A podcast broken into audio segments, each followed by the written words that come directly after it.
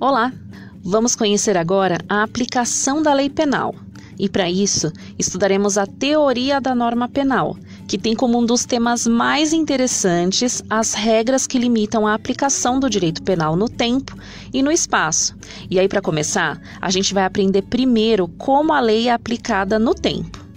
Para definir o tempo do crime, é considerado o momento exato em que o agente pratica a ação descrita na lei penal mesmo que o resultado dessa ação só seja produzido depois, em outro momento. É por isso que, para que uma ação seja considerada delituosa, precisa existir uma lei anterior a ela, que o reconheça o ato como crime. Da mesma forma, se uma lei define uma ação como crime e o agente a pratica, ele deve ser punido. Mas, se a lei em questão for revogada, o próprio crime ele é abolido. Isso quer dizer que ele deixa de existir.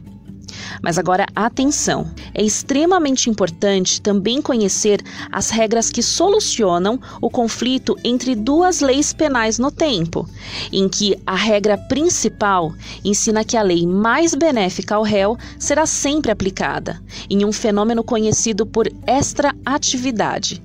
E sendo assim, caso o réu pratique um crime em vigência de lei mais benéfica, sendo essa lei substituída por uma lei maléfica, a primeira é a que será aplicada, em um fenômeno conhecido por ultraatividade. Mas, se a lei posterior ao crime for a mais benéfica, ela irá voltar no tempo, ou seja, retroagir para favorecer o réu. A exceção a essas regras fica por conta das leis temporárias e especiais.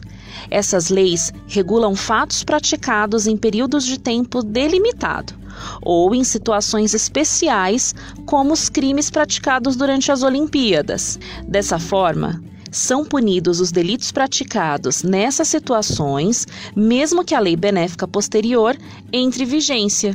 E agora, em segundo lugar, vamos aprender como que é a aplicação da lei penal no espaço. É considerado o lugar onde o crime foi praticado, segundo a teoria da ubiquidade, a localidade em que ocorreu a ação ou omissão criminosa, e também o lugar onde se produziu ou deveria se produzir o resultado delituoso. Em regra, a lei penal se aplica aos crimes praticados no território brasileiro.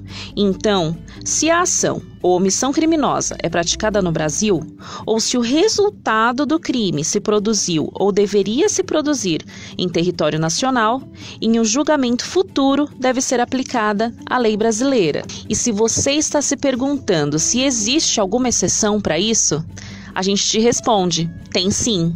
A lei penal brasileira pode ser aplicada para crimes praticados fora do território nacional. E aí, em algumas hipóteses, essa aplicação ela pode até acontecer de maneira incondicionada. Nesses casos, a lei brasileira será sempre aplicada, ainda que o criminoso seja absolvido ou condenado no estrangeiro pelo crime ali praticado. Ainda, em outros casos, para que crimes praticados no estrangeiro sejam julgados conforme a lei do Brasil, será preciso preencher algumas condições, onde acontece a chamada extraterritorialidade condicionada. Por fim, a extraterritorialidade hipercondicionada reúne as condições da condicionada com outros requisitos que se acumulam.